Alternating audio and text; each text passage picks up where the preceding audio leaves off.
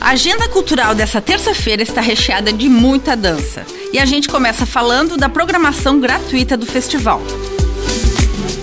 No Jardim da Dança do Saltar e Centro de Dança tem apresentações do meio-dia e meio a uma e meia da tarde. Na área externa do Expocentro Edmundo Doubrava rola dança desde as 11 horas da manhã até as 5 horas da tarde. E na área interna, a Feira da Sapatilha, a dança começa às 10 horas da manhã e vai até a 1 hora da tarde.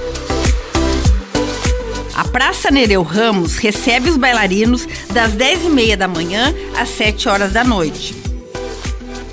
E as apresentações de dança também estão nos shoppings da cidade. No Garten, começa às 11 horas da manhã e vai até às 8 horas da noite. No Miller, começa às 11 da manhã e vai até às 7 horas da noite. E no Cidade das Flores, do meio-dia até às 8 da noite. Na mostra competitiva do festival, que acontece no Centro Eventos Calhansen, tem jazz nas modalidades masculino sênior e conjunto júnior, e balé clássico nas modalidades Gran Padedê sênior e variação masculina júnior. Os ingressos estão à venda no eticketcenter.com.br.